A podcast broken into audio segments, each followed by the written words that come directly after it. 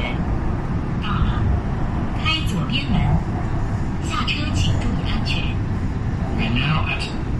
Guilin Park. Doors will open on the left.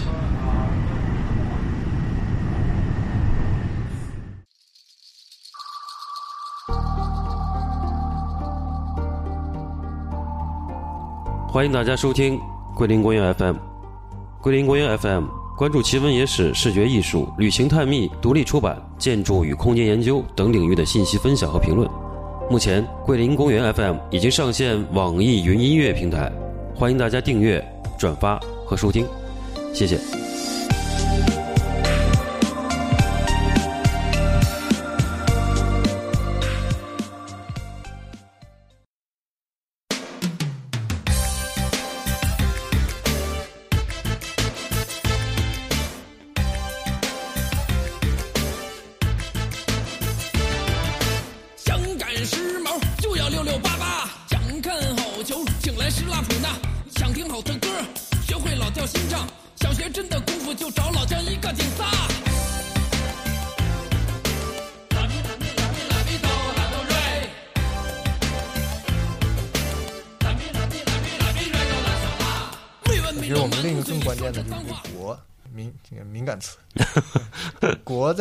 在这个朝的是是之前的呢，还是之后的呢？还是它是一个并行的一个概念？我觉得你们你们有什么理解吧？我觉得还是跟，当然你这两年你要提，肯定是像原来就是包括之前，我觉得所谓互联网这个国界问题嘛，就是上次我们也聊到这个，呃，其实我觉得它以前是觉得是扁平的，就是你是一个打通的世界，现在其实，在这些互联网的之间，呃，通过信息的筛选，通过一些技术上的方法，嗯，就是我都明白了，然后其实没有那么扁平化这个东西，然后我觉着，呃，就跟那么就是肯定是民族主义啊，或者说这种呃一个兴起的一个，呃大家会对这个方面，呃，当然这个造势你会看到它会有一个可能更加更加有力量的一个东西在后推这个东西。我觉得这个是比较现在比较嗯比较多的一种，你比如说我们之前提的这个什么。你说《弟子规》不是 现在又开始对吧？其实你之前是对它有明确认识的，但现在通过一些呃宣传口径也好，去达到这个东西，它其实我觉得有它的目的性在，包括对所谓的国学，还有这个呃中医的一些提法上，现在一些变化，我觉得说这跟国家要树立形象，或者说呃一种民族自信吧，或者说这个它是有有有有关一挺大关联的。如果我们不推测幕后推手，如果从你个人的角度判断，就比如今天我们决定就是要讨论后面这件衣服，嗯你觉得它在不在这个国潮的范围内？如果说它你确认它很潮了，它属不属于国潮的话，你你直觉上你要从哪儿去判断它？直觉上还是从款式吧，就是跟可能历史文化关联啊这块儿，我感觉是这个。你是直觉呢，还是说要去解读一下它呢？嗯，先直觉吧，肯定是先直觉，先直觉吧，肯定是。张达是怎么判断的？如果是遇到这样一个，呃，如果国潮的话，这国字如果局限在服装这个行业里头来讲的话，嗯当然我也在网上搜了一些这个相关的这个文章，或者说对这个事情的评论。嗯呃，一般都定义成为就是含有中国元素的嗯这样的服饰产品。啊，呃，当然这个元素其实其实前头你已经总结过，就是一方面是传统元素，嗯。就比方说汉字啊、水墨呀、嗯，松竹啊、对对对，熊猫等等，嗯。就这些东西。嗯。还有一些就是你说集体主义那个阶段的东西，就计划经济那个阶段的东西。嗯。建国以后的老的品牌重启这合作对对，等等，还有一些呢，就是我们所谓的中中国式的亚文化，嗯。啊，土味文化，对，比方说庞麦郎啊，或者说现在流行的一些口头语啊，就是什么我我很难啊，什么我 太难了。什么的，就是这是一个很中国式的一个东西。嗯。嗯，就是我认为就是说，如果是国潮限定在服装领域里头判断它是否是国，那这基本上有这个四类因素在上头，啊就可以被称为国潮的东西。对，这个其实还蛮这么一说也也基基本是蛮清晰的，嗯就是对，还是可判断可可找依据。但其实我就回过头说来，就我觉得这个这个东西它是可阐述的，嗯它是可树立的。就是因为你刚才提了嘛，你比如说之前流行《弟子规》，为啥现在就把它变成很优质的一个东西，对对吧？嗯就是它其实是有一个舆论引导的，嗯。就在一个细部操作上。比如我不可能说汉文化不是国潮，对吧？嗯。但我可以给你讲东汉的，或者是东汉的哪个支派更更中国一点，嗯。就是它会呃，我觉得还是可以操作的，就是这个国的这个空间，嗯，包括那个对。就是可以被解释这个对对，你比如现在很典型的，大家每次一提出来都要跳出来的，这个有志阶层都会跳出来的，说这花木兰，嗯。说你们中国人为什么拍花木兰？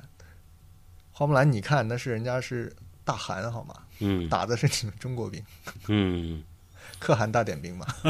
是你中国军队来了，人家少数民族部落跟你干，然后出来了一个女英雄，你们中国没有女英雄，对吧？这这这嗯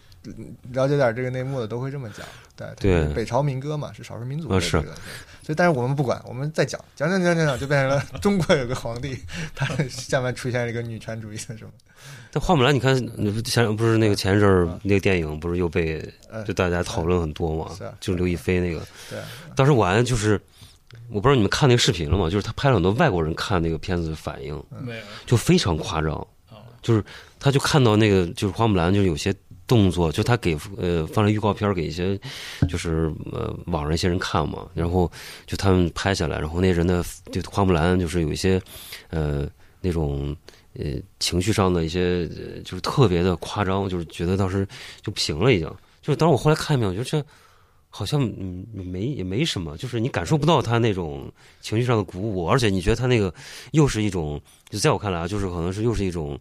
呃，挺挺呃挺那个刻板的一种做法，就是他那种家人吃饭的环境，他完全是美式的那种，但是他造型跟你是中式的，然后他对他的语言什么，完全就是一个美国文化看你东方文化一种那种，还是非常强烈的。就这个我对，所以我说我要说一什么观点，就是这个作为国潮的这个国的这个元素啊，嗯就，不能较真儿。就是你你你是你不能去追它太啊我明白你意思你不然那样就没法看了。就是对它哎呈现给你东西，你觉得有这个味道就好了，嗯对吧？就像我们说花木兰，我并不排斥，我认为动画片那个版本很好，很嗯好看，作为一个很好的迪士尼动画，我是挺喜欢的，看了好多遍。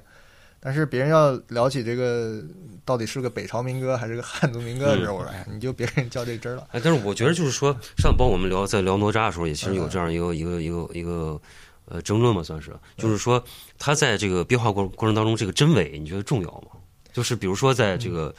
这个花木兰就是他现在，比如说以前是北朝的，或者说，那么现在我可能立场不这么讲了，我就把他说我就是一个汉族的。对，然后就这个真伪，在一个娱乐产品里边，或者在文化产品里边，是啊，你觉得它重要吗？那我肯定觉得不重要。不重要，对就是它只是一个，对啊，就是每一件东西，每一个门类是有其目的性的。嗯啊，就我先立好旗杆，我要达到什么高度，嗯你达到了，摸到旗了就行了，嗯你嗯，不要用那个山上的另一面旗再 衡量我。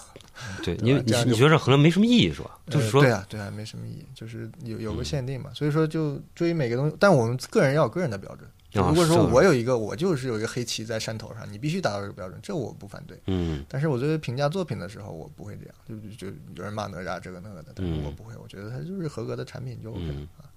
你怎么觉得呢？呃，我当时第一次遇到这样的问题，突然爆出来一个问题，对，那当然我我不在自己来提纲讲的话，就是如果，当然这个如果这个词是那样写的话，我觉得从一个，比方如果在学校里学习这个的话，嗯。还是应该正本清源学生对对。正本清源，嗯。这这个词到底是什么样一个背景？嗯。是不是汉族的，还是一个北北方民族的一个东西？嗯。这个你不能是因为汉族占绝大多数，就把人的东西随便拿过来用。嗯。我我觉得至少在教学和这个角度来讲的话，应该是正本清源的。嗯对所以今天我们就还是难得糊涂 聊国潮，并不严谨的聊聊这个国潮啊。对，然后那个，但是虽然我们对他这个国这个不深究它的文化的深度，但是对国潮这个操作本身，我觉得我们一个大的话题就给他起个底，嗯横纵什么什么连横什么纵横 是吧纵横的来说一下。然后我我列了提纲啊，大家就是来补充。就是呃第一个，我想就是横向，就是国潮嘛。你国潮当然指我国了，嗯但是别的人家也有国家呀，也有这个民族屈辱史啊，这个复兴史啊。就是别的国家有没有他们的国潮？这是我想考察的一个一个维度。嗯嗯，那么我就开个头，就是，嗯，就是比如说就日本吧，我嗯们说一直要比较的，就像日本日本人也是近百年来一直拿来做比较的一个案例嘛。那么其实它有没有这个，我就大概列了点儿这个历史的时间的比对嘛，就他在一八六几年的时候啊，一八六八年不是有个明治维新嘛，嗯。就明治元年嘛。对，他其实跟我们清朝晚清是很像的，就是被敲开国门，是。就被吊打，但他就是很快投降，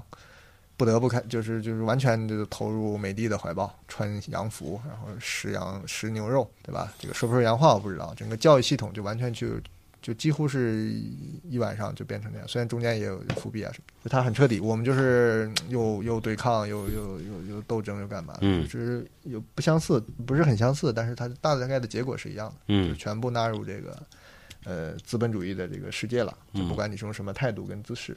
所以说这个呃我很感兴趣，前面也提到了，就是近代我们比较近期比较熟悉什么川久保玲啊，这个山本耀司啊，嗯对吧？包括一些其他领域的作者嗯啊、他们有很强的这个，我们认为啊，尤其是包括建筑界也是，一些一些安藤啊什么的，他虽然也跟我们一样用的是西方的方式跟技术，但是他似乎有非常强烈的他的日本的民族性的气质出现，举世也是公认的是平均水平上是要高这个这个我们大众文化的一个一个一个度的啊，这个不管你承不承认，但是从这个各种媒体什么，包括我们自己一些认识也是这样的，就这个差距出现在哪里？就是他们有，或者是他们有没有这个潮的这个阶段，还是说它是自然而然就变成这个样子？我觉得这个可以作为一个对比辨析的一个案例。这个我想过挺方挺多这方面的事情。我觉着，如果从生理来说，是不是跟他这个国呃国家的一些呃，就就是他的一些怎么说呢，民族性或者哲学观念有关系啊？因为你像日本，就刚才我们聊的，就是说，你比如说他从明治维新开始，他应该是全部的就接受西方那套的一些呃，就是资本主义或者说西方的一些理论东西，然后他呃，包括从文化经济上开始，他都是学了很多他们的东西，然后他。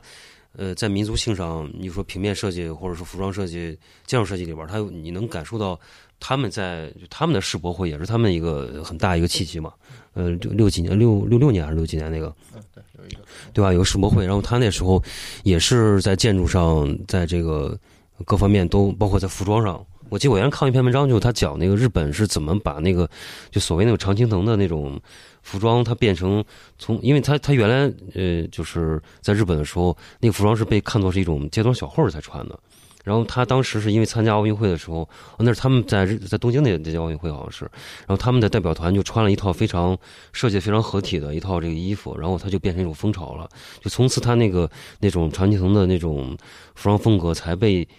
让大家去认识到，那是一种比较体面的、比较一种呃时髦的一种穿着方式。就是他，我觉得是通过几次的一些大型的活动也好，包括刚才呃张提到那个就是零零八年那个奥运会的时候，其实他对老百姓也是一种呃教育和教化意义嘛。就是他，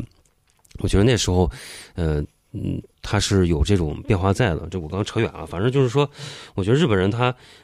我觉得他可能从精神角度来，他比较讲究实用性。我可能觉得他，比如在，因为他觉得是好，他就纳入进来了。他可能对那个包袱感没有这么重。就包括我觉得，你像刚刚我们谈到很多话题，就是我觉得中国可能汉文化里边，他一直有一种反思的一种东西在，就是他一定要，比如刚才说台湾，他一定要反思自己在这个文化当中的位置。我在这个和其他文化融合的时候，我我的到底在哪儿？就是他会一直想这个东西。我觉得日本，你像很多音乐也好，比如说。他可能会利用那种，比如说西方看到他去做了一些变化，然后他再把这东西反过来用，就像刚才我们讲南洋那种东西，他会呃把一些客奇的也好，或者说一些比较就是刻板印象的东西，他拿来又发酵二次，再再去使用，他会形成一种新的可能东方主义的东西在。我觉得这也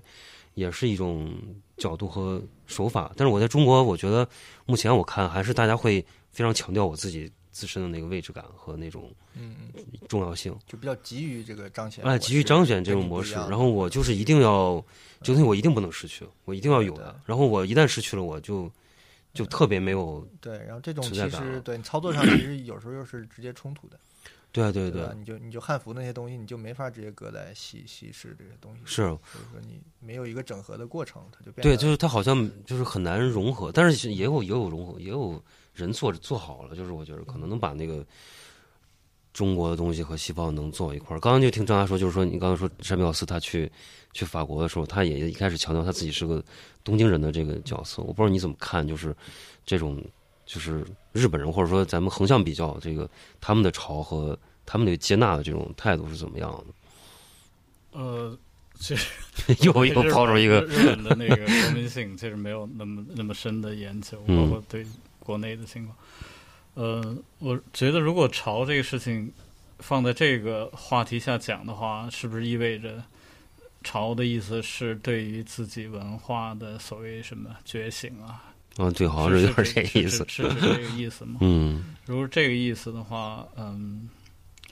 当然，就是我确实没有能力从国民性的角度分析那个日本人，我只能从服装里面我所知道的日本人在服装方面的努力和今天取到取得的对应的一些很高的成就来稍微简单，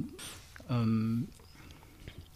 其实我们现在看到的，因为人的记忆实际上更愿意记记住好东西嘛，这这是那个人的自我保护的一个一个方式。机制嗯。啊，就是所以我们能记住的就是日本在时装时装业里头取得很高成就的那几个人，嗯。但是实际上我们都忽略了，或者说也不愿意记住在他们之前发生什么事情，嗯。因为嗯、实际上从战前开始，日本人就就开始西西化的过程。呃，如果是按我自己这个 比较粗浅的这个学识来讲的话，就是作为岛国的日本来讲的话，它那个主体文化其实在最初是没有那么强的。嗯。因为它的文化也是从中国这边间接的或者嗯。其他别的什么渠道间接传过去的，嗯。就到他那儿，它是一个岛国嘛，就嗯。是终止了，它不会再往别的地方传了，嗯。所以它一向我觉得至少我推测，它应该是比较容易接纳外头来的东西，嗯因为它很多东西是从外头来的，就是从中国来，比方说大量的遣唐使什么的，或在你之前就有跟中国一些交流什么的，所以它的汉字包括包包括一些文字都是外头进来的，所以他已经愿意接纳这些东西了。就心理上，我觉得跟中国人比，他那个障碍没有那么强，这是我嗯猜想哈。嗯那中国因为很早就是中原文化，就是那个底子已经很很深了，所以其实中国接纳外来文化不是不容易，是容易的，只是中国很容易消化外头文化，嗯然后变成自己的一部分。那个外头那个东西，可能在中国这么大的一个容量里头，几乎你看不见了。嗯我呃，我觉得这是其中一个原因吧，这当然是我自己推测的哈。对于服装来讲的话，就是日本人从二战前就开始西化的进程，就是穿西装，呃，各个方面啊等等的，就是吃牛排什么的，呃，呃生活方式也非常呃学习西方的东西。嗯我觉得好的一点是日本学习任何事情是比较认真的，嗯就他他要做到尽可能的像。嗯嗯，包括就战后啊，五、十年到到七十年代这个三十年里头，日本的媒体其实为呃服装做了巨大的贡献，就是他们驻呃米兰啊，驻这个巴黎的记者都会要一直在发发消息嗯。回来，然后采访，然后整理西方的服装资料什么的都都做回来，嗯。就是像庄院或者是像啊有些杂志名字我都忘了，嗯。就说那个时候日本人做了非常非常大量的前期的工作，嗯。准备工作。就是从民众那个角度来讲，从经济恢复那角度来讲，就到八十年代，日本开始呃所谓的崛起，这个时候前头前面铺垫三十年了。三十年的铺垫了，嗯。它不是一一蹴而就的事情。嗯，所以你才能看到，因为在那之前，在山苗子他们之前，比他们年纪再大的有有山在一生，有、嗯。有高田贤三，还有嗯。森音惠这些，就现在可能大家早已经把那些前面人的名字忘了。嗯。就是那些人，如果我觉得也有很很好的一个 小的实验方法，就是你把日本人曾经在国际上出现过，或者在国内呃稍微占主要的人的主要作品，把它摘出来，在一个墙上按这时间轴来排列的话，你可以看到它的日本日本化的过程，哦，就是先是西化的过程，它在变，然后再再在日本化的过程，嗯。我觉得是能够很清楚的看看到这个变化。嗯，我觉得还有一个例子呢，就是我在柏林曾经看过一个展览，就是呃日本和呃还是东京和日本。呃，还还是跟柏林这个两个城市的一百年间的绘画，嗯呃，就是它它的展展陈方式也是两边，就是这面是挂日本，这面是挂德国那就是有个参照对比的对，在同一时间段，你可以左右左右去看，就是你可以看到最初日本的在在，因为它是上个世纪的，就是一九零几年初或者是一八九几年那个时开始的，就是那个时候日本的绘画真的不像样子，油画嗯那些东西、就是模仿抄袭的痕迹非常重，而且技技巧也是很拙劣的。嗯但是你越越到后越到后头，你就看的越越日本化，就是那个是无可取代到村上隆或者更更年轻的奈良美智，或者当然还比他再年轻的一些就彻底的就是跟。呃就是西方的差很多了差很远很远了。嗯就是日本人就是把那个路已经趟出来了。他自己找到那个方式了。对，就是服装跟这个实际上是很像的。就是我说，如果你拿一个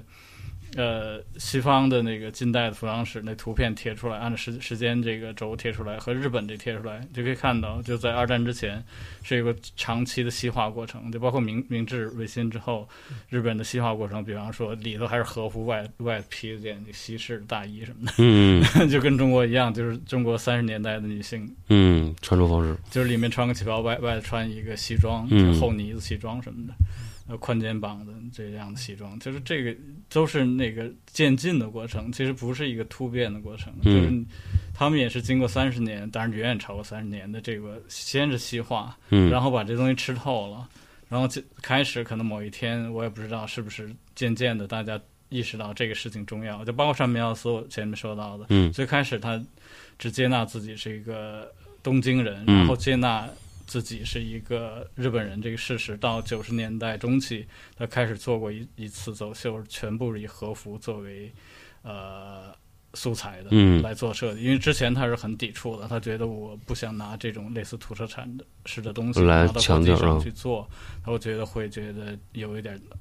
害羞、嗯丢脸什么的。但是那那个就是我忘了是九五年还是九六年，就是和服，嗯就是非常非常漂亮的做的东西。就说这个，我觉得是一个过程吧。当然，就是说这个，当然真正背后的原因，只有只有采访日本人才知道。这只是作为一个外人离这么远去推测他的原因。我突然想到，他们在音乐上其实也是差不多的一个有路径，也是很像的。就是他们，包括就这两年我在看一些他们原来，呃因为他们呃七八十年代、七十年代的时候，他们引了很多就是美国的乐手到他们去做演出，然后后来又在日本本地就是为他们发了很多呃唱片，他们会把那些唱片的所有的。信息一比一的，包括歌词、录音时候的数据等等，他们会把它全部罗列在那个唱片里边。就是他其实做了很多细致的本体化，就本土化的工作。然后他们对所有的爵士乐手，可能来说是除了美国欧洲之外，全世界是最他们最最好的地方。包括很多可能黑人乐手跑跑日本娶了日本老婆，就这种也很多的。就他们还是会去，然后去去吸收这些事儿，吸收的蛮彻底。然后他们本地的乐手也会参照那种方式去找相应的录音，然后他们会在他们去做一些、这种音乐上重新去再做一些这种逻辑在里边儿。然后我觉得这个还是。就是我觉得相似的事儿可能都在发生在各各个领域里边儿。我嗯再补补充一个哈，就是因为我看过一个电视片是关于水稻的，就是讲这个水稻是从中国传过去的。呃，当然我希望这个事实是真的哈，啊 这个因为这个这片子中国拍的，就是那口气也有点大国那个哦那个大国的劲儿重。嗯呃，就是但日本在那个时候，在那之前实际上不是以水稻为主的，就是之后就水水稻彻底改变他们那个就是经济的这个模式，哦还有整个国家的这个饮食结构，到最后影响特别特别深远。就这个东西是一个外来物种，就是农作物物种，但最后日本人的那个稻米应该是。就是全世界最好的之一，这这是他们达到这个质量的很好哈，嗯就是他们培养了多少代，然后使这个他们的水稻的质量非常非常高。这一个小事儿上，你可以看到日本人做事的一个基本的习惯，就是他这个习惯，因为是同样一堆人做这个事情，所以表现在他们的生活、工作各个方面都、嗯都有这个特点。是那个就前面这个话题，其实我有两个点，一个是具体的事情，因为我之所以横向对比嘛，就是我想看看他们也经历过类似的民族受压抑，然后在什么光复啊、复兴这种也有几次嘛。呃，一次是就是我觉得就是明治维新，其实虽然它是那个背景你知道吧，它是相当于皇族其实是没有权利的，权利是在幕府的嘛，然后相当于这个低低中低阶层的武士，啊，其就就是支持这个皇族，把这个幕府给赶走了，然后就维持了这个王，就是加强了王权。实际上，它中间就有一个过程，它把中间很多日本民族性的东西、思想性的东西，在这个过程中去加强了。是通过谁加强的呢？是通过当时一大批的这个日本的知识分子。所以这个元这个社会元素，我不我们不能忽视，就是它中间有一个很长一段时间，就是这个知识阶层在他的权力阶层里面起到非常大的。这是后面我们要聊的，就是就是这个文化的东西啊，就是嗯民族的东西为什么会有人买单？其实恰恰是这个阶层的人最关注。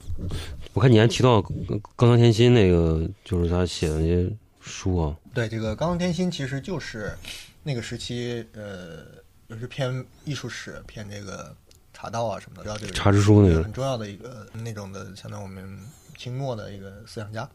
对这个人，他其实带出了一个很大的一个成就，就是日本的一个叫书画，就像日本画院的一个，他当时很明确提出来的，就是西学不叫中用，日用，学日用，这是日用。然后他的成果就是他挖掘了几个前辈的作者，像什么。呃，狩野方牙呀，桥本雅邦啊，是自发的，就是去进行了一定西化尝试的，用的还是日本就是从中国南画学的那种工笔画或者半工笔的这种方式，嗯但它里边已经融合了很多舶来的这种光影，然后他把这几个人的学术地位挖掘出来。建国的时候捧一下齐白石一样，面向新社会的苗子，我们推一下。然后他培养出了后来那个衡山大观，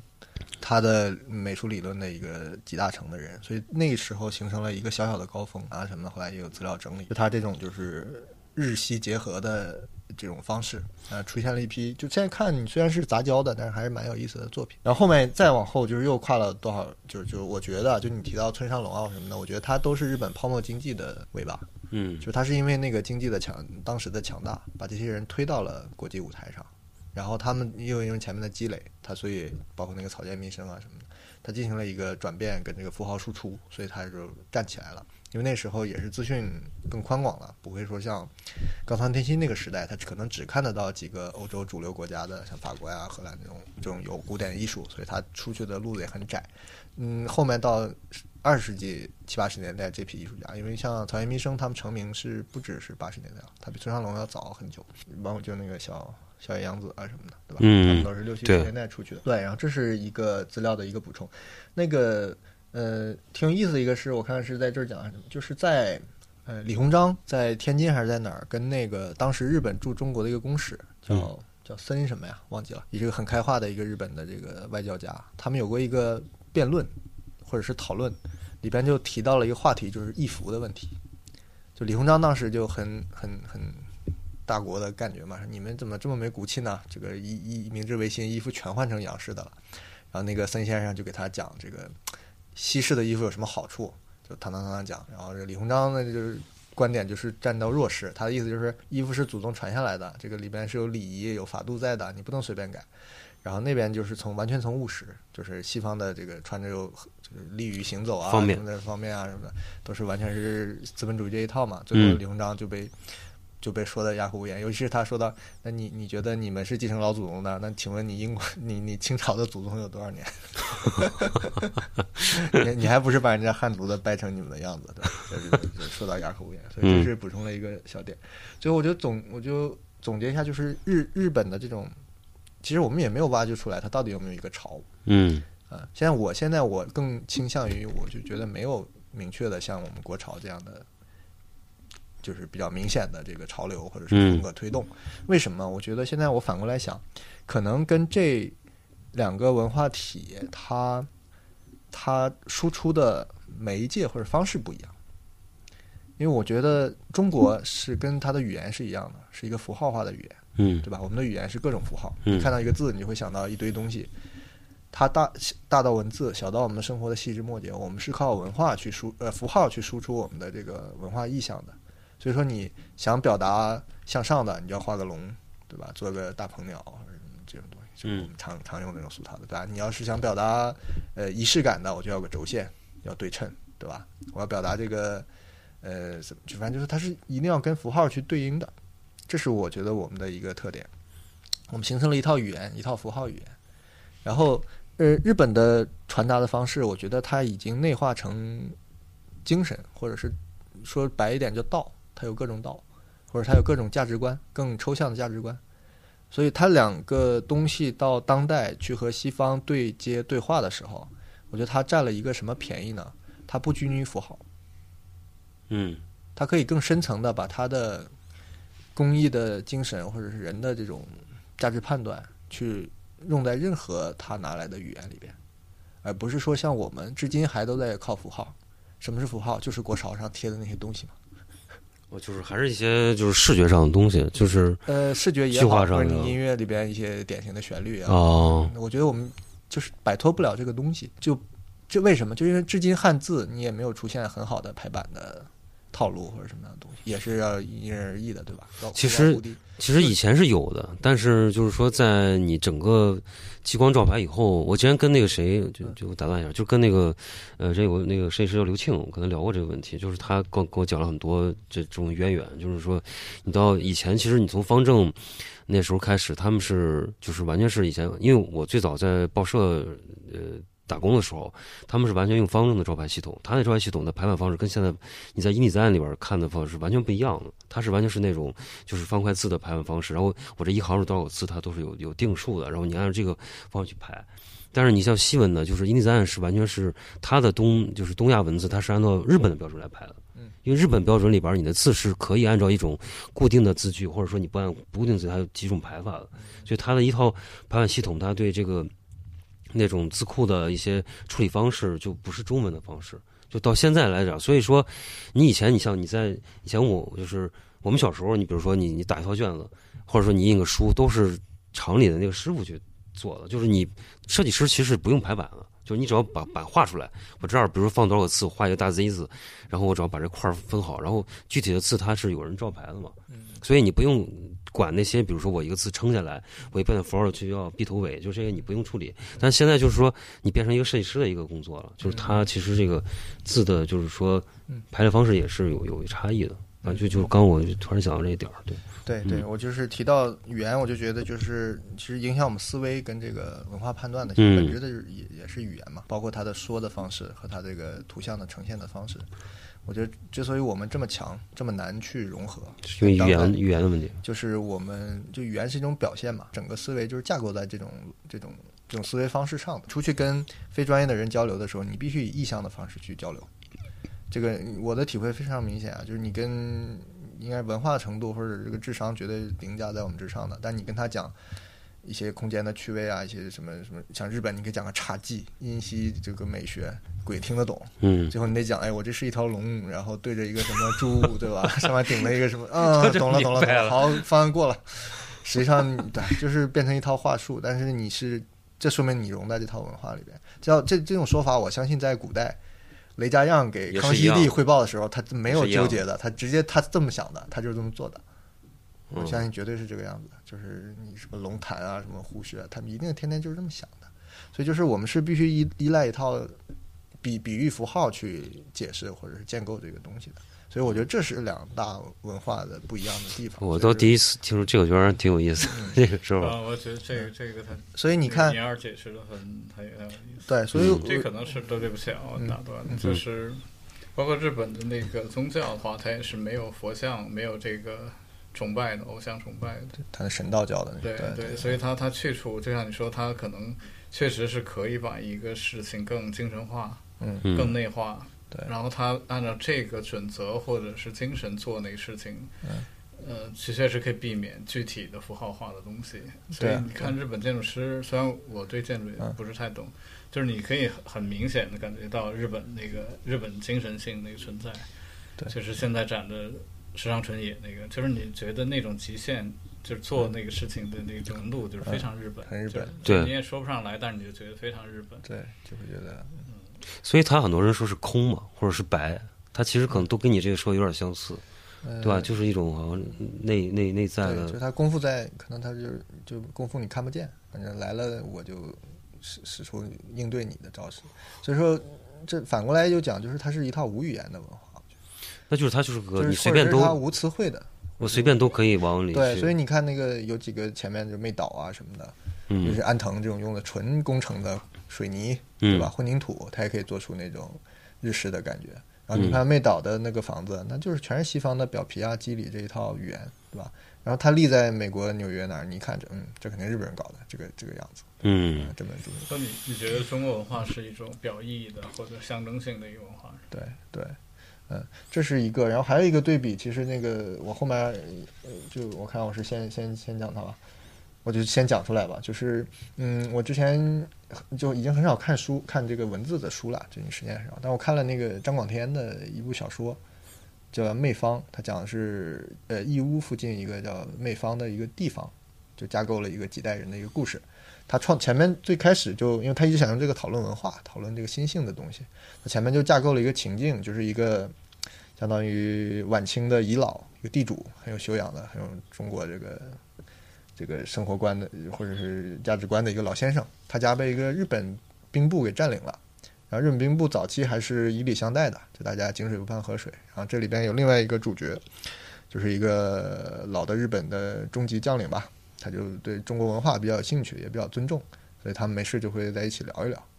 然后找到一个什么契机呢？就是有一天这个日本兵把家里弄脏了，当时日本兵还很讲究，还跪着把人地板拖拖拖干净。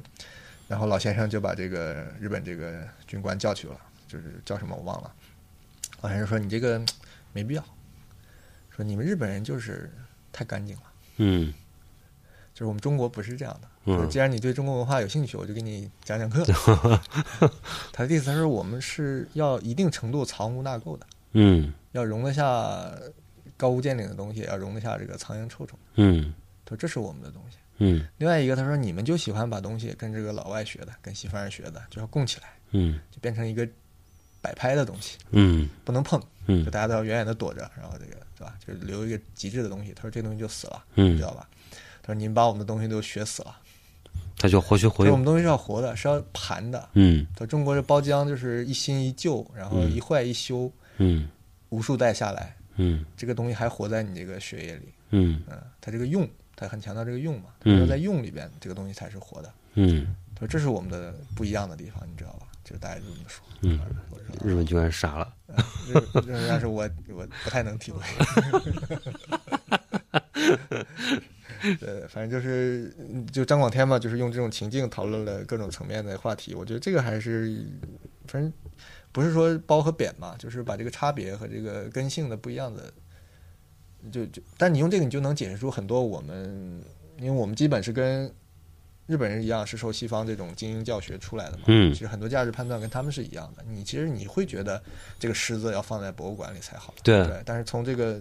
呃中国这个，因为张广天他强调心学，讲究天道的嘛。嗯从中国的天道或者心性来讲，这东西就不应该放那儿，它就要在那儿被雨水冲刷，对。被小孩摸，被什么的。你说你说这个，我就完全想到那个以前那个那个何叫什么河北是吧？写那个江城，嗯，他写他提到一个，就是他当年去四川的时候，他就在那个四川一个河道，不是还是在一个江旁边儿，他就看有一个有一尊石像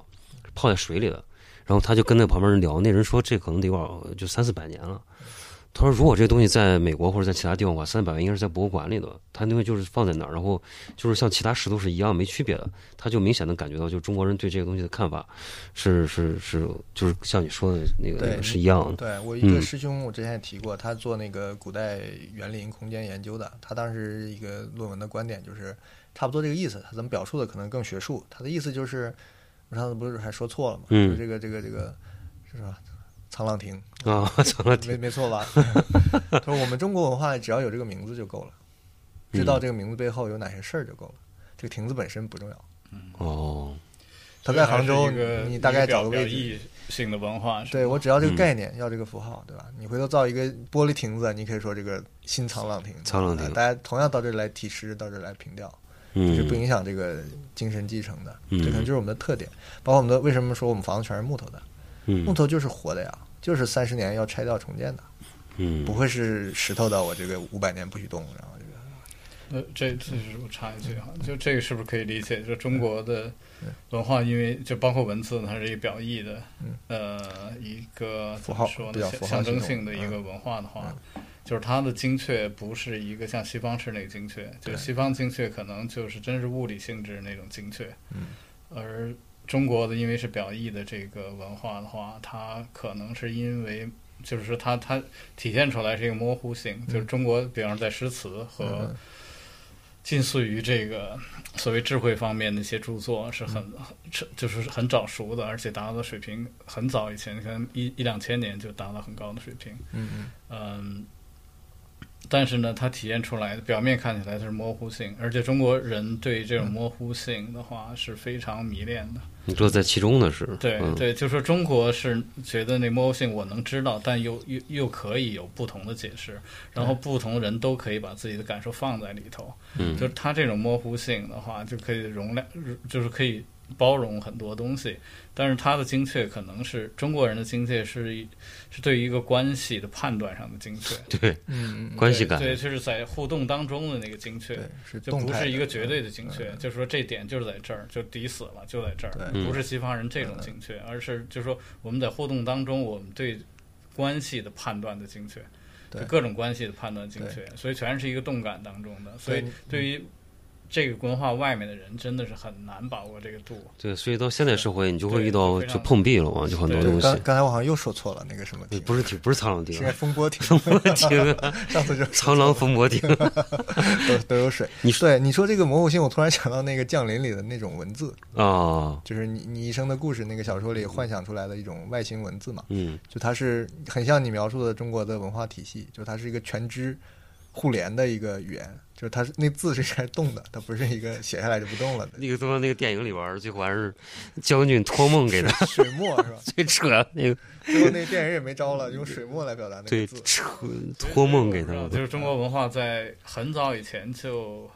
就成熟非常非常早，就是他讲的一些道理，包括对于宇宙和人生的那种，大彻大悟了对，就很早就有了。嗯就是你反过去再看一两千年的那种著作，你觉得那时候人已经把那事儿都都看透了对对，但是一直就没有发展。对，就是我觉得那就可能就像中国文化那那种模糊性不不精确，它很少有一个参考性的锚点一样。就是说，西方人那个人看着笨，但是每一个有一个对应的都卡住了，就是你卡那儿，你可以，你后头人那个这么做没错是不变的，嗯就是你你再传几代，那个标准不变，你可以在这标准上再往上走，嗯那是可测量的，嗯或者说可以测定，有一个有个东西固定在那儿不嗯不动的。中国那个东西都是动的，就是你你就因人而异的对，就是说因人而异。然后就像就像那个中医，中医这个切脉一样，对就是号脉这个，就是那个经验太难用语言来传递了，对对就是这个这个东西非常没有量化。对就是说，西方人很愿意量化，日本人也愿意量化，但中国很多东西就不愿意量化，因为中国认为量化的东西在在境界上是特别低的。对对，没错。就是比方说你的那个，就是画这个中工笔重彩，或者说，哎，画建筑那画叫什么？书法也是这种，画儿界画，界画，就中国人觉得界画那个水平特别低了，对就是你借助工具工具，就中国人对工具看的也很贬低的很对厉害。嗯，就是你需要借助尺子来画一个直线，就是你的你的修为不够是啊，不要说这个文人阶层了，连我妈都鄙视量化。我小时候跟我妈说放几勺盐呢？少许。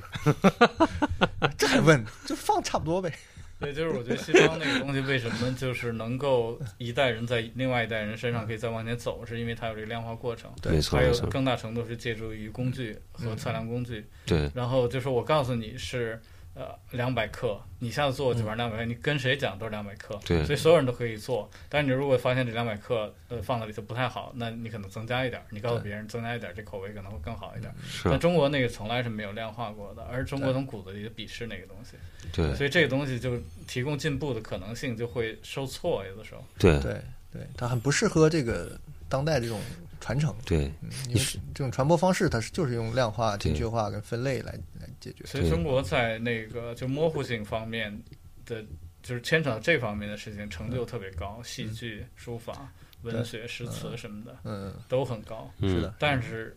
一旦到精确，到实证和测量需要这个东西就特别差。是，对，嗯。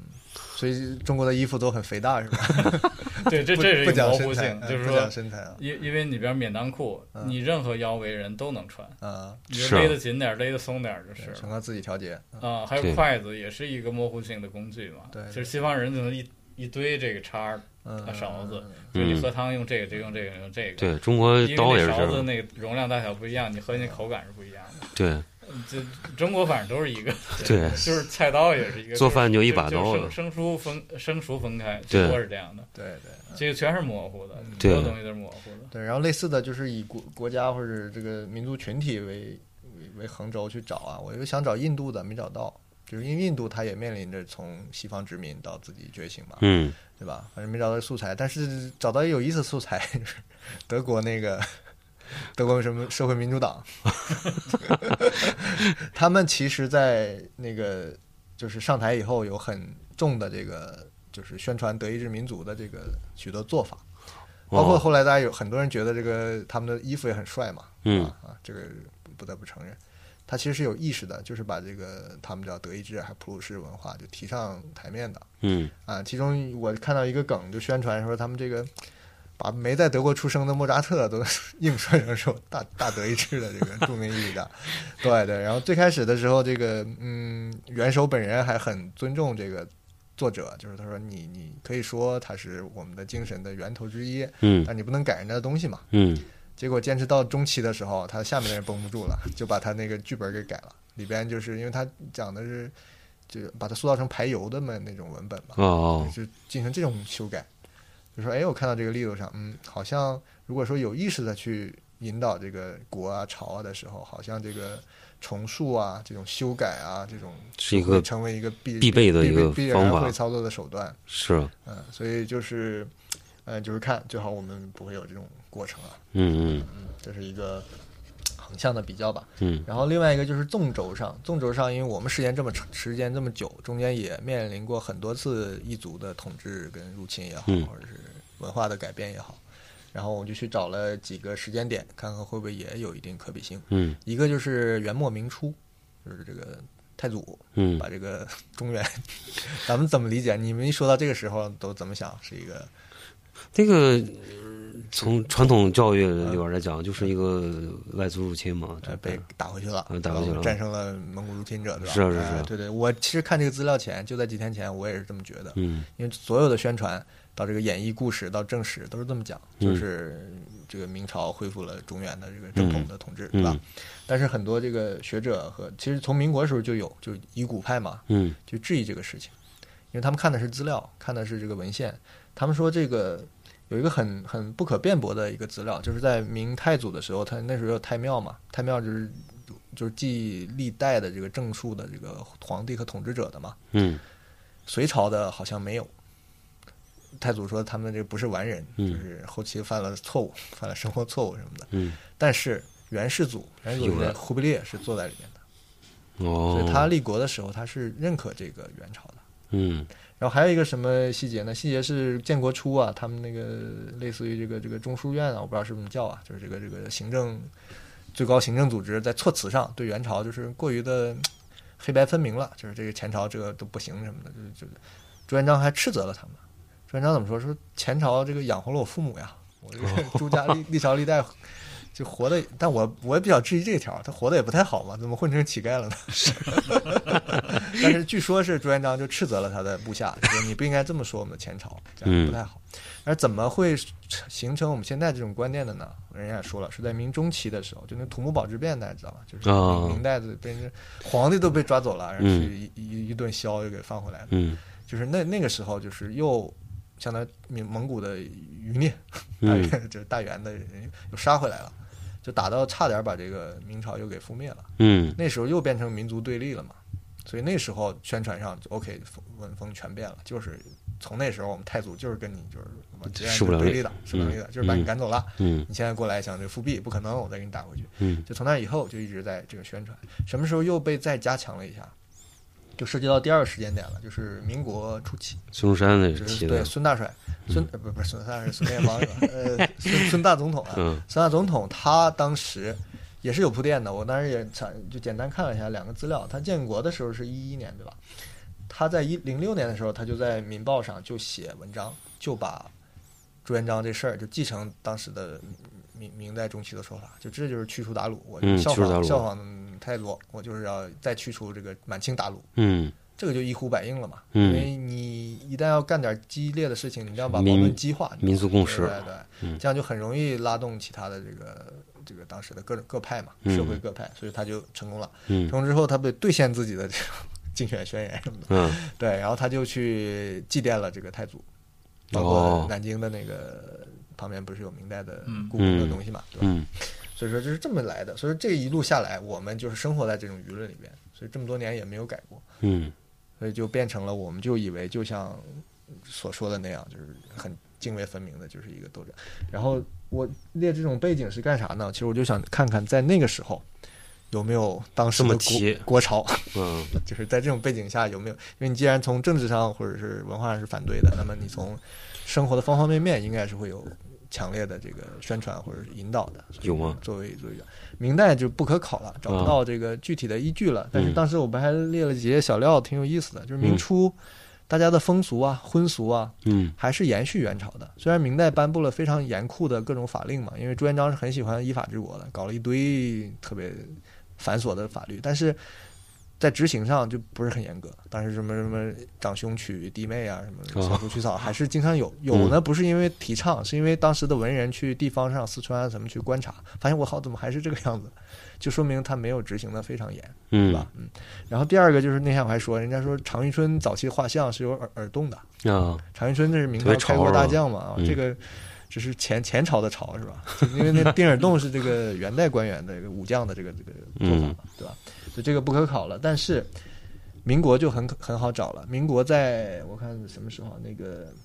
一几年啊？忘了，呃二九年的时候就颁布了一个，它叫就必须服制条例。传，服饰条例我原文不记得了，我记得很详细的规定，就是公务人员大概三大件，三大件儿，然后女性的出出席正式场合的时候，嗯大概几大件可选，就大概有这么一个一个一个规定，所以嗯我们现在也很清楚，一一回想，哎，好像是那时候老电影里对，孙中山一个中山装，对吧？嗯。那那个帽子都是规定好的，就他戴那个遮阳帽。嗯。啊，然后蒋介石呃两套嘛，黑色中山装、深色中山装，然后还有一个那个有点像清代的那种哦，袍子，咱们也常见，对吧？剩下就是他的军服。你再想想，你见过他穿别的吗还？真没有照片真没什么其他东西，对，所以这是因为他有一个服装条例，可见就是在政府层面执行的还是蛮严的。而嗯他其实你你想想，他那个中山装，我可能一会儿要请教一下张达是怎么个来路，但是那个可能跟日本那种服装装有关，我不知道。反嗯正至少那个袍子是跟就是清代或者延续下来的，对吧？包括旗袍应该也是从清代改良出来的，对吧嗯？这个我是否可以认为是一种官方主导的一个当时的国潮啊？嗯嗯，这是一个。另外讲一个有趣的趣事儿，就是我资料里也讲了，可能念出来有点长，大概的意思就是，还有一位大总统，就是袁大总统。嗯袁大总统在那个继承了孙中山的政权的时候，他后来不就复辟了嘛？嗯就是自称帝了。嗯称帝的时候，这个关于他那个老照片你也能看到，嗯，穿的完全是那种对，特别像我们现在这种汉服成人礼搞的那一套，嗯，特别滑稽的、不地道的这个对我好像见过那照片汉服。然后我想这个这次嘛，我就顺道查了点文献，别人嗯当时就记录了，何止是他，嗯，他们家的这个公子啊，所有都这么公穿，主姨太太，我，天天就是自己给自己设计服装，你知道吗？后来就是袁大总统说这不行，乱来了，我来指定，就给他们设计出了一堆这个一系列的这个，我觉得你有兴趣给他做出来，可以走个秀，特别逗，就被形容起来就是中西合璧，然后这个土洋杂居，土洋杂居。这么一套非常滑稽的这个礼服，所谓的礼服啊，就是民国时候的这个另嗯。另一个潮，民土土土土洋潮，土制，土质国潮啊，所以这是呃作为一个背景资料，就是嗯。在咱们历史上还有这么这么一段时期，哎，就是有趣的这个国潮啊。嗯那么对刚才说的就是中山装，也是我的未解之谜，就是他为什么觉得挺好看，但是又觉得有点儿。嗯，哪里有哪里不对，或者是他他有一个演变嘛？因为孙中山穿的跟咱们毛主席当时开国大典穿的应该是不一样的吧？呃，不一样，对吧我觉得呃，他那个最早应该是学学生那个制服，就是日本那个对，日本学生制服从那个脱胎过来的。哦，嗯，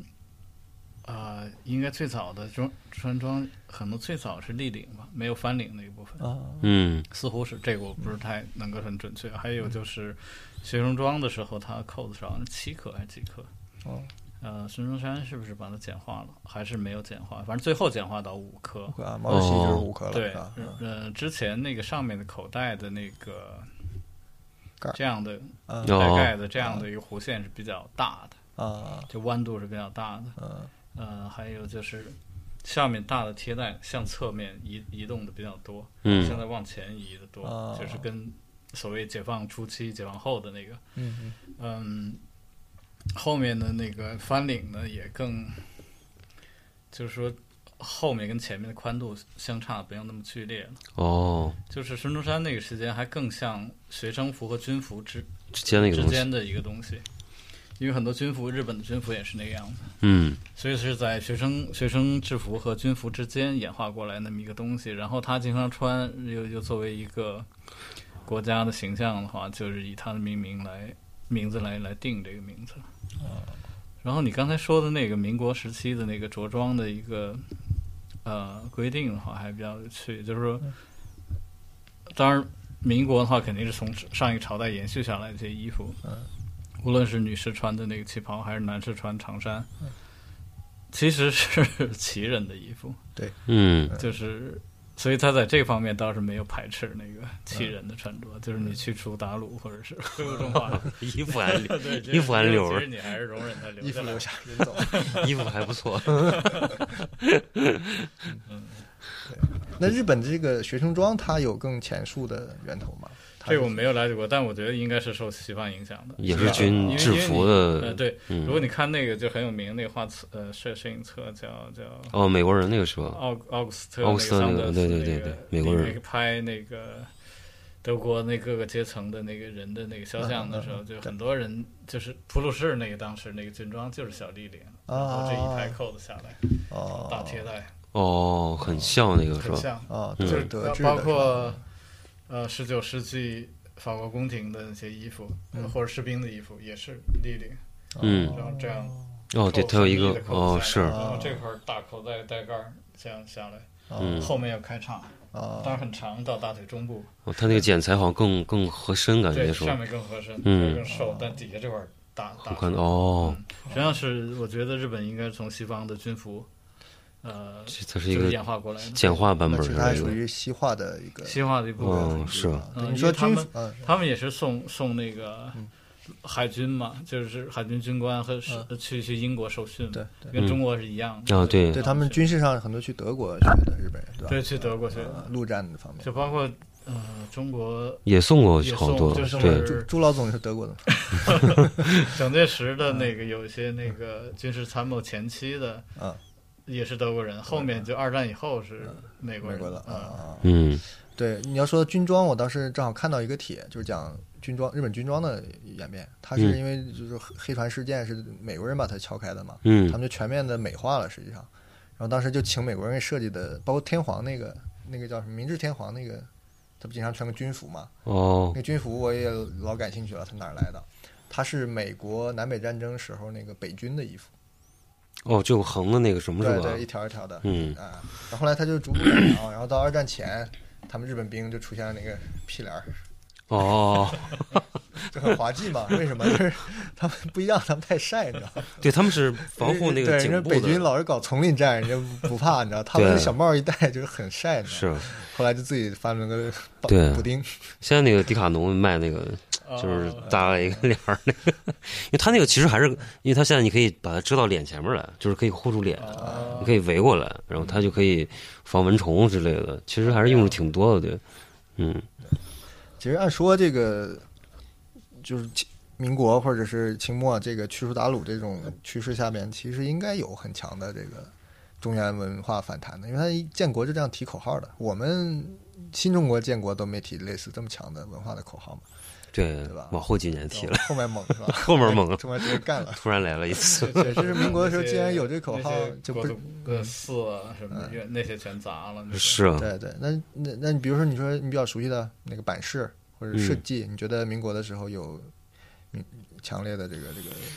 文化那时还导向吗？那时候还是那时候叫什么来？有一个我忘了什么叫什么名字了。民国时候有很很著名的一个做字体设计和那个排版的一个一个人叫什么了？姓陶的，好像是。嗯嗯，就他他以前就是就是原鲁迅嘛，鲁迅就做了很多排版和字体设计是是，对，包括藏书票。会不会也有可能是那个这个满清在文化上它太太中原化了，你没什么好隔的。嗯，已经已经已经来一看自己自己走就还什么还是还是这一套嘛，不用隔了，对吧？拿来就用了。对对对，对，反正纵向就是跟前朝这个比较一下这个是。国朝或者这个。那么就到了就最后聊聊那个聊一个其他朝，其他朝，民民意朝。其他朝就就这块没没来得及考察，就是其实比较难分啊，就是并行的，比如跟国潮并行的有有差不多的或者是什么样的潮流嘛？我觉得是民意吧，比较民意明显。韩朝对你是指现在这个阶对当代的韩韩朝是不是已经过去了吗？还有有有有有有有有这个这个饭饭饭圈文化很很很是吧？是嗯不民意这个也也都挺也是我觉得受日本那个可能也受日本影响这个之前都从日本来的。啊，是嗯就柳宗悦什么的，对对对啊，嗯，而肯定是借借日本人的眼睛发现了中国，对 对对，这是很滑稽的。因为啊。最早的时候，在千利休那个那个那个时期，千利休嗯发明的那些茶道或者主张的一些茶道上的一些一些一些事情的话，嗯。实际上是他想脱离开宋的影响。啊，对他建立他自己一套，对。对，然后中国呢，反过来 从那儿 就这个又几是个几个绕又绕回来了逗就是对，啊，所以那韩韩朝其实我我印象中都消失的一个东西了，有其实有还是很强其实有嗯，非常服装界还还是很明显的服装很明显明显就是说是说到最低的，就是直接去韩国批发衣那服个八版卖或者八版，哦，也还也还有啊。对，以前以前有很大一个牌牌子就是靠这么做，他当时是怎么进来的？对是一，因为你想要说港台潮，我很能接受嘛，那时候有钱嘛，嗯，他们到内地做生意，自然就带过来了嘛。然后中国去那边倒爷嘛，就倒过来了嘛。韩国它曾它为什么有这么这么一个时期呢？那其实比那个晚，还是四小龙时比那个晚，期吗？四小龙时期，比比就是说比从你说中国受韩国的嗯影响比从香港这和种时尚还是晚了，多了，就是港台潮应该是最早的，最早的就是应该是八十年代中后期就开始了。嗯那，么就韩韩潮至今还盛行，是为什么呢？现在可能更多是从音乐和生活方式上吧，一些那种，但衣服上我不太知道，衣服上我不太清楚。就这个是说说我因为也蛮多，你要这么说，经常就是欠点研究的地方，就是啊当然花点时间是可以找出它的原因的。啊主要是我对确实，我也坦坦言讲，我对韩国有有点歧视，所以呢没有兴趣了解它这个服装方面的事情。但是我相信，可能它是一个折中的二手货，就对于中国接受起来是非常容易的。嗯，什么嗯，意思呢？就是说，嗯。哦，我其实现在，比方说，呃，九十年代以后出生的人，对于西方的嗯，呃，好奇和渴望程度其实并没有那么高。对，不像是八十年代或者再往前的人对西方的了解的渴望程度实际上是比较高的。嗯主要，当然主要只是欧美了。嗯嗯，而这个韩国实际上是帮你过了一道手，就把那个已经消化了一些东西了，帮帮你把帮你嚼了一遍欧欧美的这个流行消化了一遍，嗯然后做成亚洲版本的了。啊就是你你弄起来更容易，就是无论从那个哦版型更接近那个亚洲东亚人的身体的嗯呃比例也好，还是它的工艺处理也被简化了。嗯哦 就是啊，对面料，啊，对对对，这应该是我对能理解。因为这个更更更容易入手，对就是说你你你 copy 起来是更加容易了。它又没有像日本那样还有一点自己的，东西啊。就日本它还有自己东西，嗯还有日本在工艺上更加讲究。当然不是说韩韩国做的衣服质量不好，还是可以的。嗯但是呢，你要跟日本比呢，可能还稍微在在如果同一级别的品牌上还是略逊一筹的。嗯所以呢，它抄起来没有那么费劲，就是打版技术不像你要抄欧洲版本的话，你还能变成亚洲版本，就费劲。还有它工艺可能，如果它再讲究一点的话，你没有办法一模一样的实现。嗯那韩国的这个东西都这这两方面都被简化掉了，就是一个是可能翻译过来，翻译成亚洲的版本，在一个工艺上做了简化，啊，材料上也替代过了。对，这都事儿都给你做事儿都给你做了，啊你买回一样衣哎。给这个面料公司看一下，你帮我找找这个面料，啊，来回找一个化纤面料。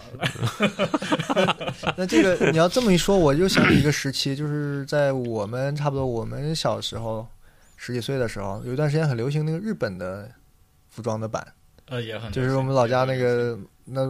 妈老妈她自己做衣服嘛，嗯。手里人手一一册都是，现在一回想就是哦日本的模特啊，那有一阵儿是那样啊有那的，那个时候那个我觉得毛衣什么毛衣和对，剪裁，就是那个我觉得是一个特殊的年代，就是大家呃收入没有那么高，嗯。就是你。买衣服的话，一个是比较贵，再一个其实也没有那么方便，所以日本人出了很多呃给日本家庭主妇用的那个 DIY 那种书裁剪书，哦对，所以所以中国什么轻工业出版社呀，就是把那些哦翻译过来，在中国出版。那时候也是蜜月期，那时候也是跟日本刚恢复刚交，就是那个对对对对，灭啊对更更多的有点对像现在这个文什么手账或者这个漫画进来了，那时候家庭主妇好像我家也有，就没是而且它编制的给你附赠这一比一的纸样，就没形成啊，对对对对对对它没有形成产业链，只不过就是一个小的文化输出，对啊？对对对不像现在韩国这个韩国是个个大产业链嘛，体量很大。还有一个就是我刚才漏掉一个韩国，韩国在服装上选择的颜色可能更对中国女孩的口味就不像是欧美的颜色，嗯，哦，就是因为你两边的肤色也不太一样。对，呃，还有就是韩国选的颜色可能更甜腻一点吧，嗯。嗯。就是可能对对这些这年龄一偏一部分女孩是更更更更适合对更喜欢的吧。对啊，这倒是哦，这个这个信息终于补充了，补充了，补 补完了给你，补完了补完，所以他还会，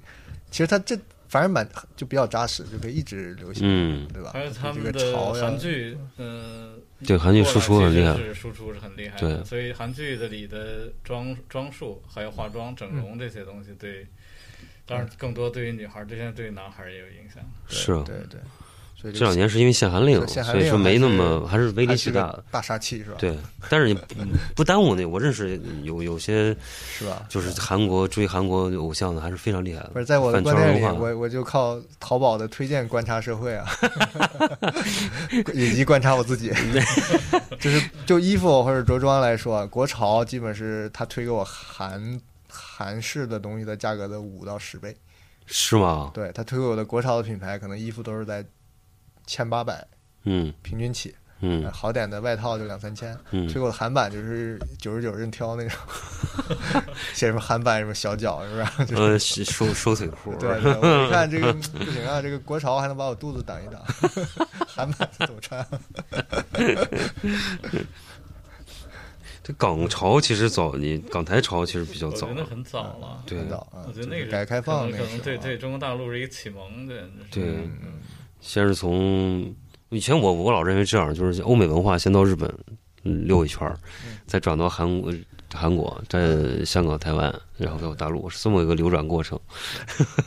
对，但可能这这这几个小潮流，我觉得跟这个当时亚洲这个经济腾飞是息息相关的，是啊四小龙时期嘛，对吧啊？就是也是跟随着经济嘛，他们这个服装业也要找这个出口嘛，对就正好找到中国大陆了。对，你说港潮，我突然想到一个，就是你其实聊台湾的时候，我就想到这个问题，就是、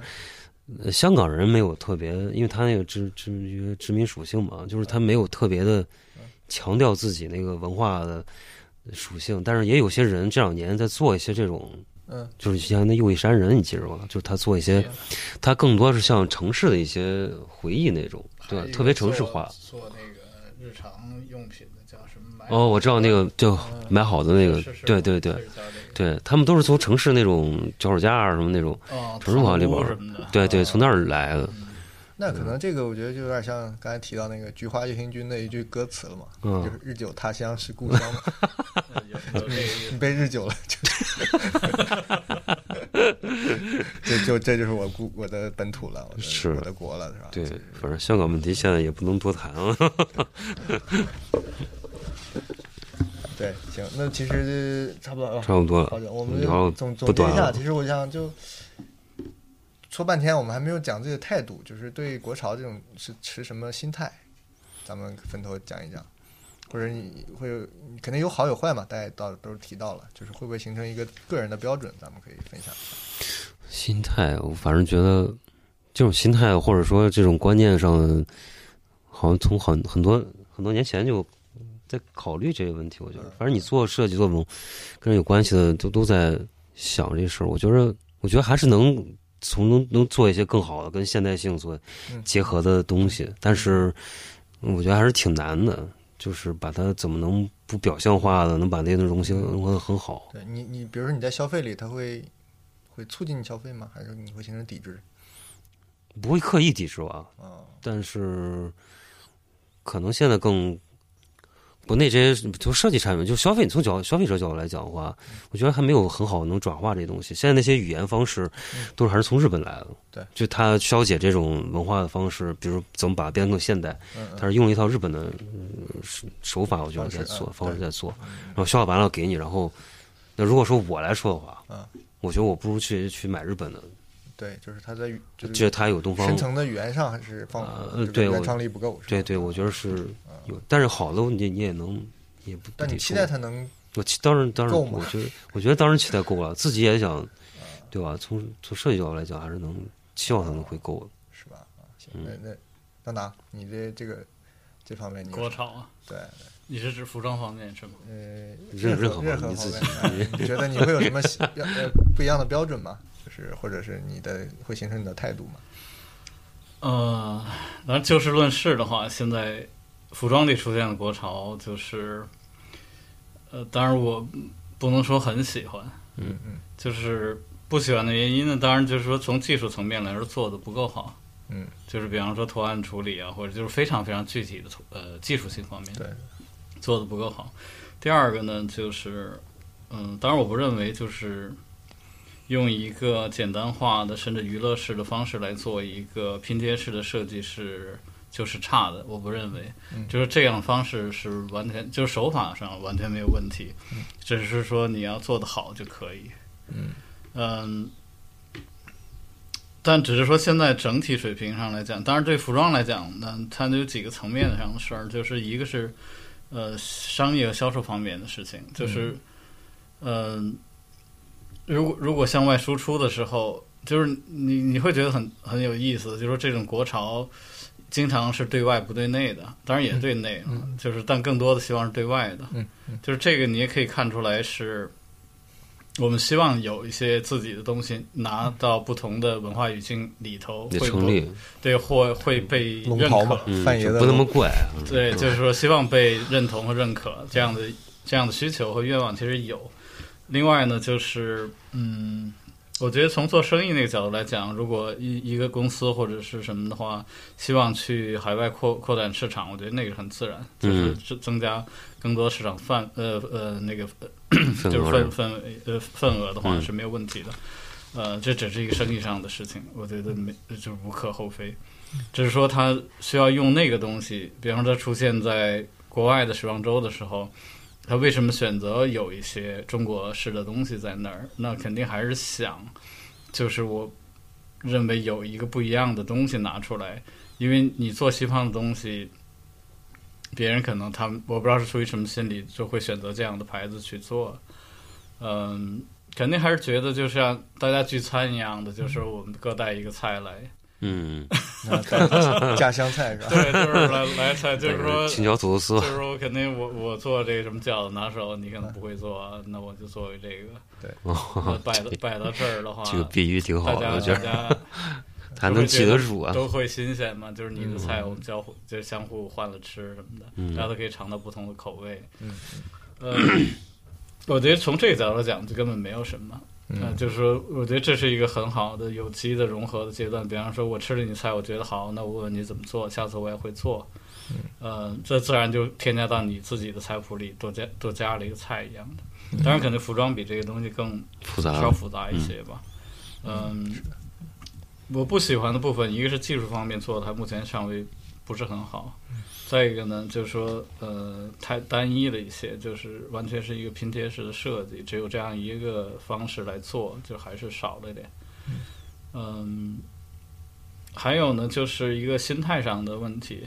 嗯，就是比较急，可能是吧？呃，有可能吧，就是因为从商业的角度，我是可以理解的，因为商业就是要效率，要要利润，就是你你用一个拼贴式的符号、拼贴式的手法做设计的话，是最快的。嗯，呃，对于呃新闻传播来说也更好讲，更好理解。更好理解，嗯然后出现在屏幕上的时时候呢，你也更好理解。比如你印两汉字，印印印一个熊猫什么的，大家都大家都看得懂，不用解释就是不用不用解释，不用更多的解释，这传播效率是比较高的。嗯，尤其是在图像化的那个传播的时候，对你呃图形式的符号就更容易被传播，嗯所以做这样的一个选择是好像是从逻辑上讲是是非常正确的。嗯嗯，所以从从商业和那个角度来讲，他做这样的选择，从他自身的商业逻辑上来讲是非常对的。嗯只是说，就是背后的动机来讲，有的时候不会是完全认同吧。就是说，因为我看到，比方说举个例子，我看到最近有一个运动和潮牌的展会，嗯，就是记者在里面采访了一个我不知道是展商还是来看展览的人，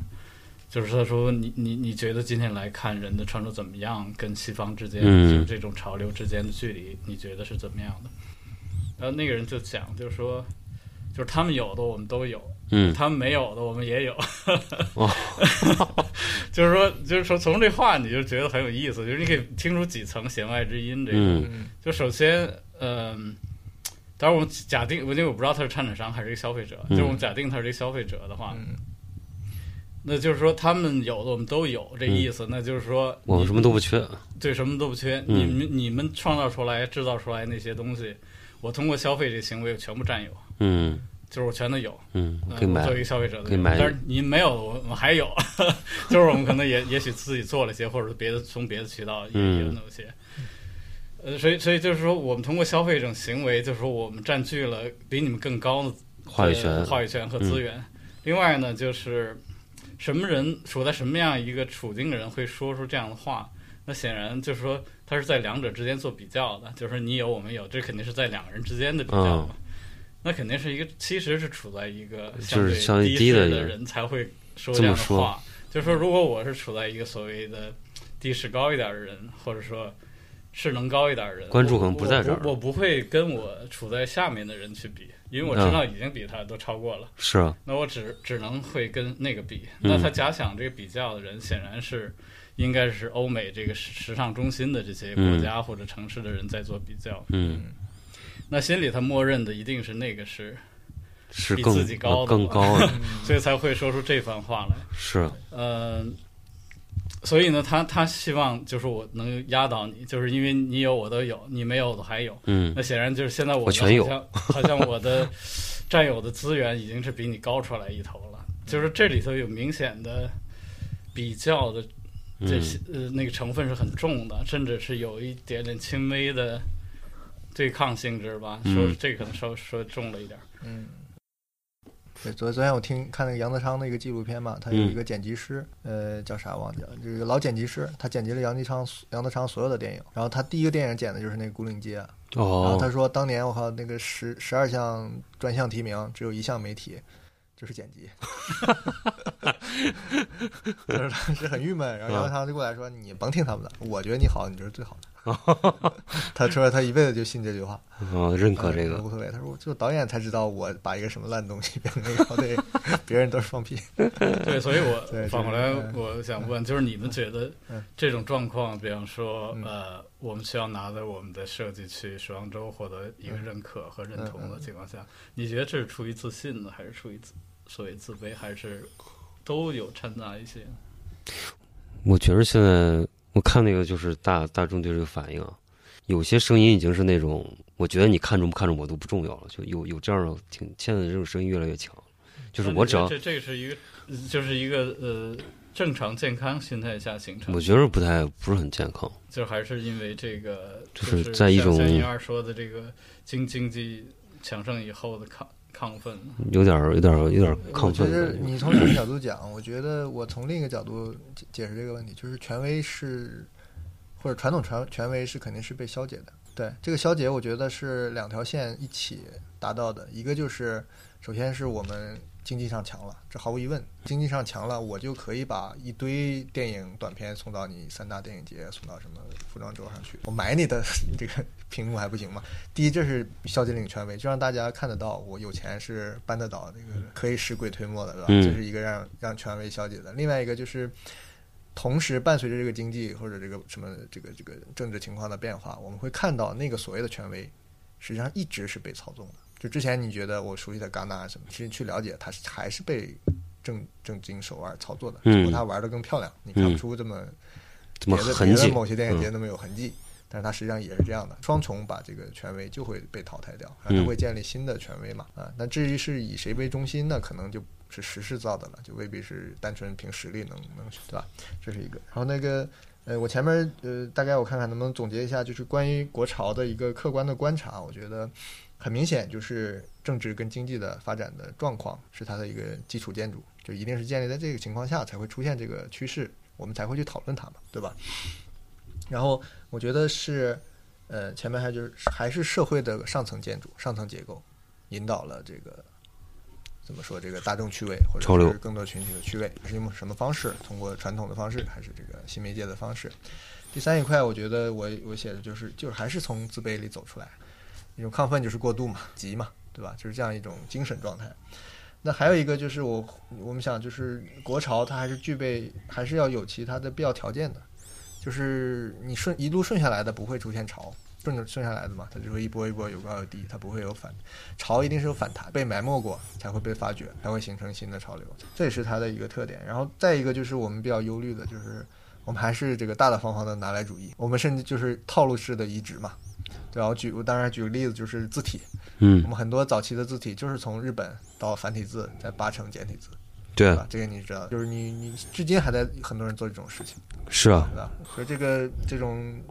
这种跟前面这种亢奋是不匹配的一种态度跟方式，所以就是这是一种对现状的一个观察。所以说回到我自己提的问题，就是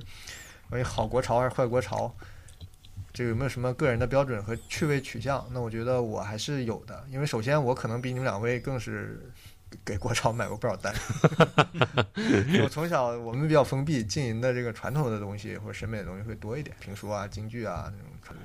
才子佳人的东西会多一点，所以它对我来讲，从个人记忆上来讲是更容易有触动。比如故宫出现什么新的 Q 的东西，我会哎先看一眼，然后再骂两句，还是下单了，对吧？对吧？就是就是这样容容还是容易买单的，所以说我我更急于建立或者是建立树立我的标准，以后规范一下我的 到底该买什么？对对对。消费者嗯，我觉得第一个就是，呃，深层一点的，就是就回到对张广天的这个观点的引用，就是核心是用，嗯就这个用不是说要要好用或者怎么用，那肯定不是，因为潮嘛，肯定是审美层面的一个东西。这个嗯用就是它的元素的引用，对它这个产品本身或者对它的形式、对它的东西会不会产生一个变化？就比如说举个例子，就比如说我们做建筑的这个叫什么新中式啊什么东西的，对吧？首先你做个坡顶，那第一我就是要你如果是一个适合坡顶的地方，或者你坡顶带来了不一样的空间的东西，那我就会承认你，对吧？那如果说这地方就完全就不降雨或者什么东西不需要坡顶，你硬做一坡顶，那这个就是减分项。所以说我说这这种层面的用是产生了影响，事情有没有变化？第二个呢，我想就是是不是这个作者本身有个一以贯之的这个思维的过程或者研究的过程，然后他始终有这种幽默感和这种他一直是这样生活。方式，哎，这种就是我支持王树的原因。就我并不喜欢他绝大多数房子，但我很喜欢他这么骄傲的和任性的一路在搞，他的人设，呃，一直在搞这个东西。你甭管是他多么天时地利人和，但是你从他作品的脉络来讲，他没有中间去搞过别的东西，嗯，跟绝大多数这个建筑师 始终如一。对对对，嗯所以说从这个这个层面来讲，我是支持他的国潮的。嗯，但是绝大多数就以我包括我在内的这种 功能性的这个设计师来讲，今天别人要欧陆风，哎，我们就来一个；然后明天要日式，我们也来一是个。我也是这样，我们回去 没有原则。抱头痛哭，这没有办法，我们这个嗯段位太低啊。嗯对，就是这个层面的国潮，那绝对是我就我不会买单，我可能卖给别人，但我自己不会买单。对对对，这是关于这个就是是是不是一个真性情的一个或者是一个内心的研究出来的东西的啊。第三一块，我是强调一下个个体价值，就是既然是讲潮，其实是强调个性的，对吧？嗯哪怕是你引导潮流的，但还是有个性意识的人才会追潮流嘛，对吧？嗯没有个性意识的人会躲避潮流的。嗯会不要被发现，动物们就不喜欢被发现，嗯被发现就会被打死嘛，嗯对吧？所以弄潮的人还是有勇气的，对，所以就是我还是，但是你潮这个就反而让我就就对这个潮本身要提出一个要求，就他是不是尊重个体和个性？审美自信。对，就是你如果出来一个东西，规定我必须这个第一扣记在这个地方，第二扣记在，你动一点儿，你都不是我的粉丝或者不是我用户了。嗯这种潮，我认为就是死的潮或者假潮。嗯嗯，这个潮本身就是国潮，就是你反正带我们国的话，我是一定要容忍这个，呃，就是你从国是容忍前面的用，从嗯潮我是容忍这个个性跟这个你潮里边本身的逆流，嗯我可以反向操作。比如说你这衣服我就反着穿，嗯，它也可以也 OK，嗯，就是你反正穿就是一坨屎的那种，就。就就不是不是真的要这么干啊，就是你要有这个空间的，我觉得这是潮的本质。张大以前有衣服是个圆的，你随便穿。潮潮潮啊！然后呃，第四块呢，前面讲了，就是这其实又在量化了，其实就是你关于国这个元素的切入的层面，跟你解释的角度。嗯就我不反对你去解释跟从事，但你要高明一点，嗯把故事说圆，把事儿嗯玩、玩转，嗯让我觉得我接受，可以把把当时把我骗了，至少 让我当时很感动。哪吒是吧对？对对对，必须做到这个，我觉得这个也是一个，就是，呃，那你说深一点，就是你吃的是几手奶嘛，嗯，是吧？就这很这很对，很多很多你一打眼就是啊，就是日本的啊，甚至是东欧的那点就变个变个变个变个菜嘛，嗯对吧？所以这是他的问题。然后最后一个就是还是回到更具体的，就是手艺问题，嗯活好不好？对，刚刚技术问题。对，就是这这是纯技术问题了，就是你拿到东西，我就上手一看就就行就是行，不行就是不行啊，这是很铁也是很残酷的，就是想法再好，再好，你出来的东西不行，这也是是挺大的一个问题啊，是吧？所以这是我对潮的我个人我希望吧，这个乱七八糟的标准，估计嗯也阻止不了我做任何该买 买。对对对。然后最后呢，我就提一个问题，就是就是我们对潮流或者是有引导的这种审美或者社会思潮嗯本身，我们的态度，你排排斥也好，推动也好，加入也好，这个事儿本身，它是不是也是潮的一部分呢？嗯，我潮一部分，我觉得我现在是有点警惕态度的，其实就是先看一看再说，就先观察一下，然后这个东西它到底是怎么回事儿是吧？嗯，因为我现在特别怕这个媒体和各种操作后的一种就是东西，我自己都感觉变变变警觉了。变警觉了啊。嗯，那怎么说？我也要警觉起来。先不要看品牌先不要看品牌故事，下次买之前先发给我看看论，先看评论。用户评论。那你现在对对这个有有有所谓警惕性吗？有潮流本身。对潮流本身，呃，我我实际上是那样，就是我还是比较同意有一句话，就是他们写的，嗯，呃，就是人只相信符合自己价值观的事情，就是说那个事情符合你价值观，其实你没警惕。就是哦，其实你已经已经那那针已经打上了，就是你也不知道可能对，就是说那事儿你看着顺眼，符合你价值观，其实你已经在做选择你已经在都已经在里头了。选择已经在警惕之前，对就是说你觉得警惕那个事儿，是因为那个东西跟你价值观不没符。选是吧？哦对对对，就是说，你觉得需要警惕，说哦，你发现这个好像跟我这趣味不同，或者说，那那那才警惕。对对才警惕。其实我觉得，但其实人是需要设置一点，嗯，就是警惕吧，嗯就包括你符合自己价值观的时候，嗯，你看着挺顺眼，但最终发现好多事儿其实并不是你之前了解到的那个样子。对对。就很多时候是这样的，就是就是所谓就是你站在一个建筑前头，你是没有办法看到那建筑物的所有面的。嗯嗯嗯，是。当你站在它背后，或者说俯瞰它看的时候，也许你就是真的是大出意料，嗯。就是就是颠覆你的是，那价值观的事儿。嗯，所以说要多角度的去看一下这个事儿。尤其现在就是资讯，就是说那个，比方说呃，有有有有公信力的媒体受受到压制，然后呢，公权力的媒体呢，你又不可信。呃，然后自媒体呢，你就根本无从 相信，就是对，原来原来那个，就是你可以有一些公信力的这种独立媒体的话，嗯，就是给你在把关和梳理这个，它的一些真实性和对或者说它对，就是说，比方说那那个那个那个杂志社或者报社已经有一百多年了，就是大家看过这么多年，它还是基本上是可信的，嗯。就有这些人在给你把关。，对。但是现在是没有这道了，是啊。你获得信息，你根本不知道是真和假。，对对对有时候你就看着无从判定。就是说最后过两天说这事儿是假的。是啊，对，所以这样是我就是，其实我刚刚意思就是说，你可能要怀疑一下那个事儿啊。需要，我对觉得现在就是在这种媒体这么泛滥的情况下，是是对很多事儿得保持警觉。对，就其实我以前想到一个问题，可能是话外就是这个话题之外的，就是就是刚才这些媒体的选择上嘛。比如说你以前你你是没有网上的，不上网。今天晚上我去逛一个书店，那么你比如说看一本书，它里边在讲一些事情，就是你可以通过它那个书的装帧、它的印刷、排版，它那个一个有个界面的东西，你可以判定它是不是。呃，你可能有一个基本的判断依据，但是现在如果说是自媒体时代，你其实你这个依据也没了，就就这层也没了。虽然它可能特别稀薄，但是这个东西也也也没了你。知道现在挑战在哪儿吧？嗯，是他知道你的依据是什么，他给你定制，他就对，他就往你那方向给。我前两天就很冲动，就就带小孩逛商场，随手就差点买了好几本书，嗯因为来不及翻内容嘛，就啪啪拍一下封面，回头就网上想买嘛。后来仔细研究，哎呀，幸亏真没买。这就标题党。对他知道你就是看封面，你你先买书上网就是看看封面，你来不及翻翻什么里边排版啊、纸张啊，对对对都不，讲究的，就是这个颜值非常好，对，也特别容易吸引你。这就是我们这些平面设计师干了，你的设计费干嘛的？就是就是让你糊弄人。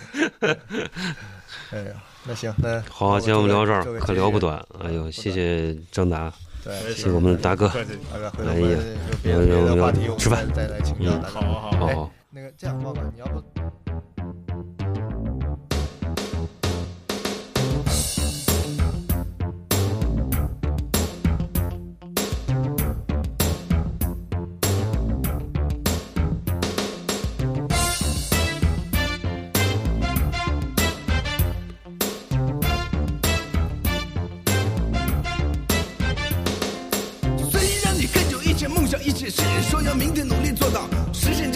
可是忙来忙